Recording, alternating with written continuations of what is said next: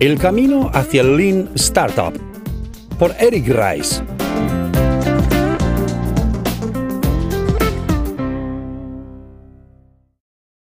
Una startup es una institución humana concebida para la creación de un nuevo producto o servicio en condiciones de incertidumbre extrema. Según esta definición, cualquier persona, con independencia de su cargo, puede verse arrastrada por la corriente emprendedora si su contexto de trabajo se vuelve muy incierto.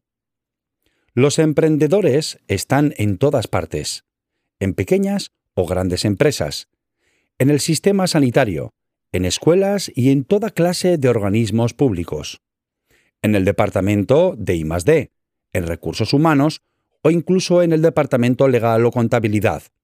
Están presentes allí donde se realice la honorable y a menudo anónima tarea de probar una idea novedosa, crear un mejor método de trabajo o introducir un nuevo producto o servicio. Cuando las organizaciones adquieren ciertas dimensiones, se convierten en empresas lentas y burocráticas. Dejan de innovar poco a poco y las personas más creativas deciden marcharse.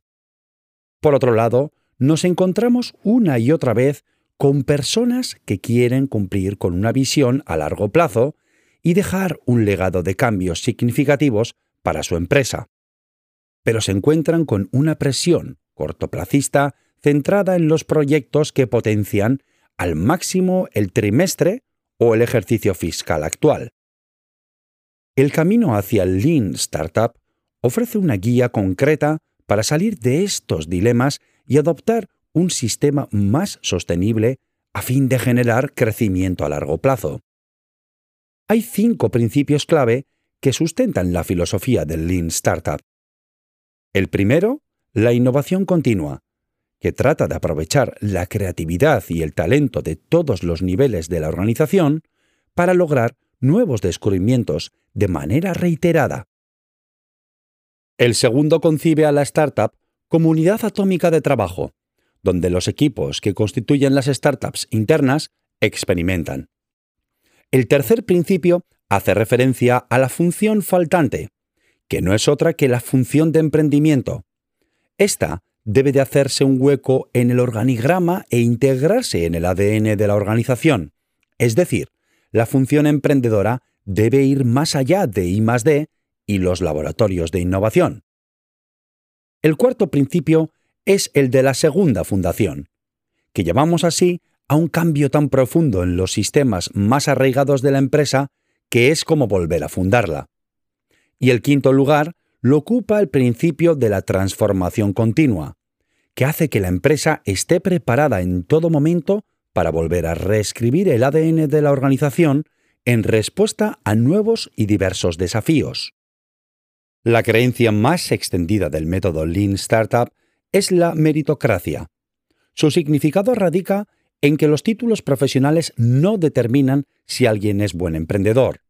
Las buenas ideas están en todas partes y las personas deben recibir recursos y atención en función de sus talentos, no de sus estatus. La mayoría de las empresas están llenas de emprendedores, pero los han obligado a esconderse. La organización debe erradicar toda forma de prejuicio para que las personas propongan ideas y los demás se las tomen en serio. Debe permitir que los equipos startup operen de manera fiable y ofrecer a los empleados la oportunidad de comportarse como emprendedores. El camino hacia el Lean Startup sigue una serie de pautas que una empresa debe tomar si desea beneficiarse de las ventajas de la innovación continua. La transformación continua es la barrera de entrada al mercado más eficaz. Además, se trata de un sistema que puede utilizarse en cualquier organización al margen de su tamaño, antigüedad o misión. Los pasos a tomar son los siguientes cinco. Primero, hay que identificar los supuestos de fe, que son creencias que deberían hacerse realidad para el próximo éxito startup. En un negocio de limonada, por ejemplo, un supuesto de fe sería pensar que los clientes están dispuestos a pagar un extra por la entrega vía dron. El objetivo es explicitar cuáles serán estos supuestos cuanto antes y lo mejor posible para después probar si esa hipótesis se cumple o no. El segundo paso consiste en crear un producto mínimo viable. Consiste en un experimento de bajo coste para probar esos supuestos de fe lo antes posible. Se trata de una primera versión del producto o servicio que sirve para saber lo que funciona y lo que no. Al contrario de lanzar el producto o servicio al mercado y ver qué ocurre, utilizar un producto mínimo viable minimizará costes, tiempo y esfuerzo.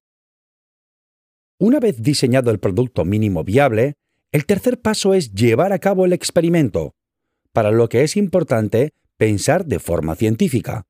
Es decir, todo experimento debe tener una hipótesis clara, una acción inmediata evidente y una relación entre lo que se mide y al menos uno de los supuestos de fe. Además, será importante plasmar lo aprendido en un informe o una tabla. El cuarto paso consiste en utilizar el aprendizaje extraído de los experimentos para perfeccionar el producto o servicio y volver a crear un experimento para probar el siguiente supuesto de fe. Es un ciclo que se llama crear, medir, aprender.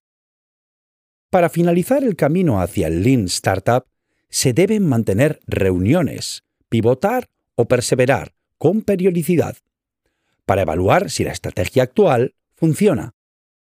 Si cada experimento es más productivo que el anterior, debemos mantener el rumbo o perseverar, crear una versión más refinada del producto mínimo viable y continuar con el ciclo crear, medir, aprender. En cambio, si los datos extraídos de los experimentos son desfavorables, hay que cambiar de estrategia o pivotar. La gestión emprendedora constituye un marco de liderazgo creado específicamente para hacer frente a la incertidumbre del siglo XXI. No reemplaza a la gestión tradicional, sino que es una disciplina pensada para que los directivos sean tan rigurosos con la parte emprendedora como lo son con la parte de gestión general. El hecho de que la innovación se caracterice por la descentralización y la imprevisibilidad no implica que no pueda gestionarse. Solo requiere herramientas y protecciones distintas de aquellas a las que estamos acostumbrados a ver. El poder del camino hacia el Lean Startup radica en que combina las ventajas de distintos métodos de trabajo.